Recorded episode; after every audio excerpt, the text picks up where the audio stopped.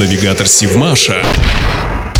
Здравствуйте, в эфире Севмаш и рубрика «Судостроительный ликбез» с Еленой Воронцовой. Что за профессия достройщик кораблей? Сборщики-достройщики – основная судостроительная профессия на Севмаше. Рабочие этой профессии в основном трудятся в корпусодостроечном цехе номер 40. Сборщики-достройщики заступают на подводные лодки, когда ведутся работы по подготовке отсеков, гидравлическим испытаниям и монтажу изоляции, а завершают свою миссию на заказах перед самой сдачей АПЛ флоту. Их задача – обустроить помещение корабля, подготовить их под установку необходимых приборов и механизмов, построить трапы, люки, оборудовать все отсеки приточной вытяжной вентиляцией. Формально для того, чтобы обучить этой профессии и получить разряд на производстве, требуется 4 месяца. Но заводская практика показывает, что специалиста можно считать состоявшимся, когда он построит как минимум два корабля.